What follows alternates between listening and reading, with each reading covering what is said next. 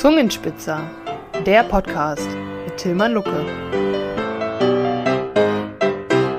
Willkommen zum Zungenspitzer Podcast rund um Kabarett und Comedy. Mein Name ist Tilman Lucke, ich bin Kabarettist in Berlin und stelle jede Woche Kolleginnen und Kollegen aus ganz Deutschland vor. Jetzt haben wir ein paar Wochen Pause gemacht, aber ganz frisch heute Folge 40 und da freue ich mich auf einen Kollegen aus Berlin, Martin Lales. Hallo Martin. Hallo Tillmann. Du bist äh, Schauspieler, Kabarettist und Leiter eines Theaters, was jetzt ganz neu in Berlin aufmacht. Das ist natürlich eine spannende Sache. Wie kommt man dazu, äh, in diesen Zeiten ein Theater neu aufzumachen? Äh, ja, diese Frage habe ich schon öfters gehört, als ich äh, oder als wir im Ensemble hier von den Chilischoten äh, damit ähm, ja da so überlegt haben, ein Theater zu öffnen. Da haben dann so einige Kollegen dann schon gesagt, also nicht unbedingt Künstlerkollegen, weil die sind ja immer verrückt genug, äh, äh, verrückte Sachen zu machen, aber äh, Leute aus anderen Berufsständen, ja, Selbstständigkeit ist ja eine schwierige Sache und dann auch noch in diesen Zeiten und jetzt willst du dich selbstständig machen. Und dann noch mit einem Kabaretttheater ähm, bist du dann wahnsinnig. Und dann habe ich gesagt, ja, äh, na klar bin ich wahnsinnig, denn ich bin ja Künstler. Ne? also du ja. bist eben zum Glück ja nicht allein, sondern du bist ähm, im Ensemble die Chilischoten. Und ihr habt euch, ja, ihr leitet dieses Theater, das praktischerweise auch die Chilischoten heißt. Das, äh ja, also ganz überraschenderweise, wir haben uns 2022 mit dem Namen die Chilischoten gegründet. Da haben wir lange überlegt, wie das so bei jedem Programm eigentlich auch ist. Und natürlich ist es auch nicht anders, wenn man einen Namen für ein Kabaretttheater beziehungsweise ein Ensemble sucht. Haben wir überlegt, Chili, Chili, da sind wir irgendwie drauf gekommen mit Schärfe, ja, kabarettistische Schärfe. Chili sollte irgendwie drin sein, Chilischoten. Ah, die Schoten, ja, in Berlin sagt man doch anstatt von einem Witz oder Gag auch, Mensch, ich hau mal eine Schote raus.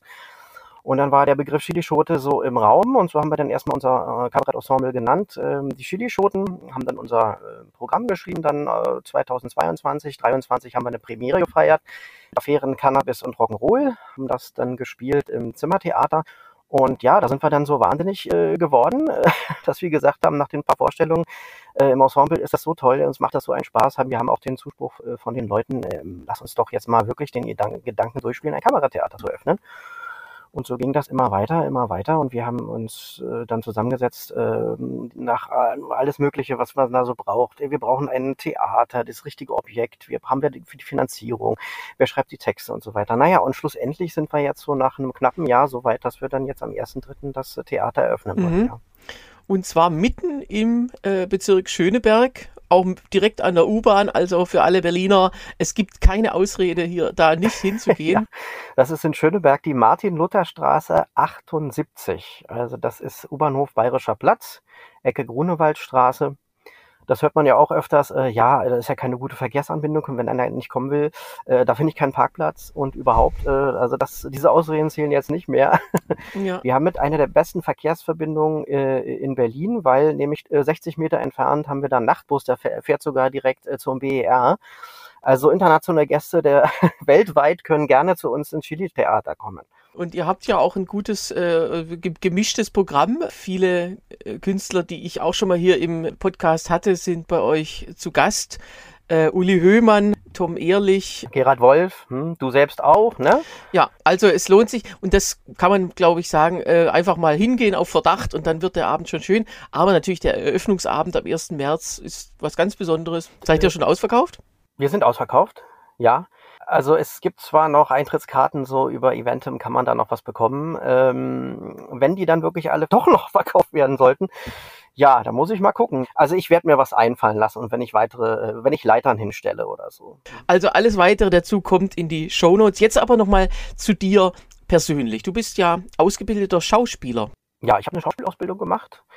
Äh, das war von 2007 bis 2010 an der Schauspielschule äh, Charlottenburg. War dann auch als Schauspieler tätig, immer zwischendurch davor, also vor der Schauspielausbildung und äh, danach bin ich immer dem Kabarett treu geblieben. Und äh, jetzt kam doch wieder der verstärkte Wunsch, äh, wieder am Kabarett anzuschließen und äh, das verstärkt zu machen, jetzt mit der Gründung des Theaters und äh, der Schauspielerei, äh, na, ich will nicht sagen, den Rücken zu kehren, aber äh, doch zu sagen, ich, mein Schwerpunkt soll jetzt das Kabarett sein und so, äh, guck doch mal, was da jetzt so kommt. Ne? Das ist so meine Devise. Mhm. Ja, breit aufgestellt.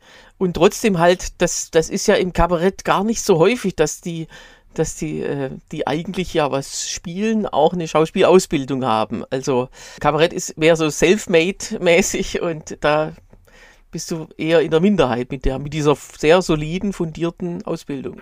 Das kann Vorteile haben, kann Nachteile haben, muss man es haben, muss man es nicht haben. Ich wollte immer eine Schauspielausbildung haben, bevor ich da irgendwie auf die Bühne gehe. Und äh, was ich dann danach mache, äh, war mir eigentlich immer egal. Ich wollte diese Ausbildung haben. Und naja, jetzt mhm. ist es halt wieder das Kabarett geworden. Und wenn ich das verraten darf, Heinz Erhardt lebt. wenn ich, wenn man dich. Ja, ja.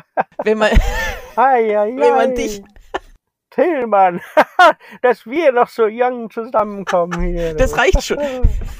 Ja, also mehr muss man gar nicht sagen. Es ist wirklich ähm, Augen zu und dann steht Heinz Erhardt vor einem.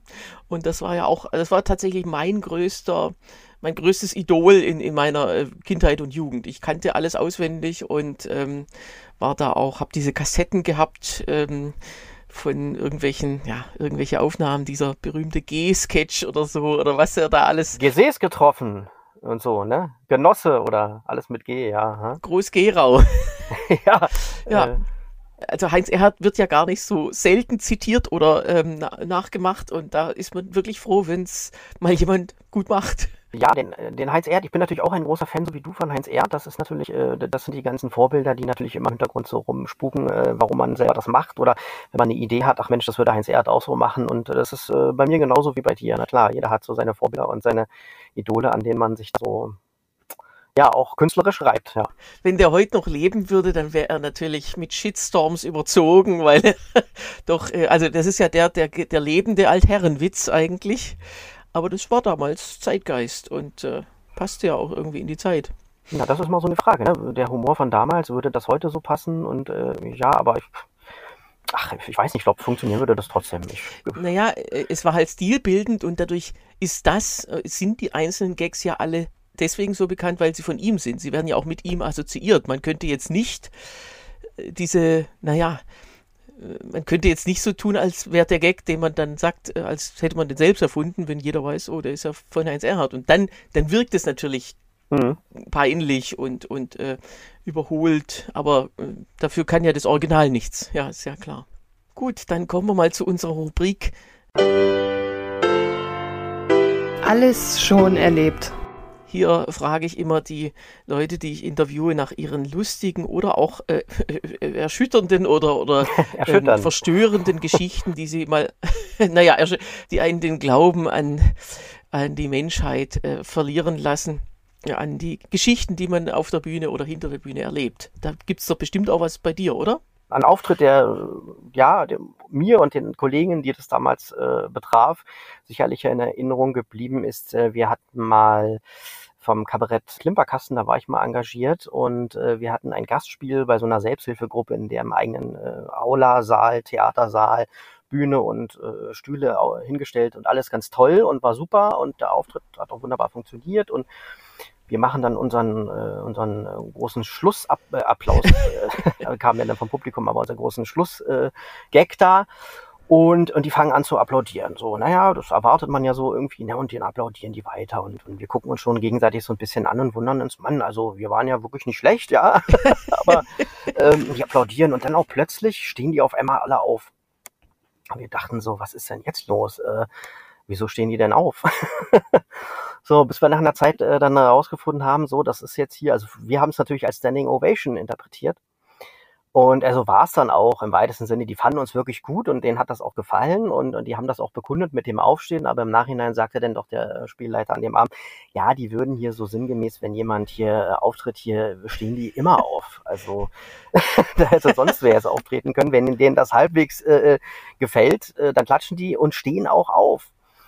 Und ja, also wir wollten uns schon gegenseitig auf die Schulter klopfen, dass wir einmal in unserem Leben mal Standing Ovations erleben durften. Und ja, im Nachhinein muss man das halt eben doch ein bisschen relativieren. Aber lustig war es schon. Wenn man sich mal so eine, so eine Rede des US-Präsidenten zur Lage der Nation anhört, die müsste ja jetzt auch bald wieder sein. Und dann ist es ja auch so, der sagt zwei Wörter und plötzlich stehen alle auf, also klatschen und stehen aber auch dann auf. Dann aber nach, nach fünf Sekunden sitzen sie wieder. Dann sagt er noch einen Satz, dann stehen wieder alle auf. Also es ist auch wieder so, das ist eigentlich so überhaupt nicht von Herzen, anders als es ja eigentlich sein sollte.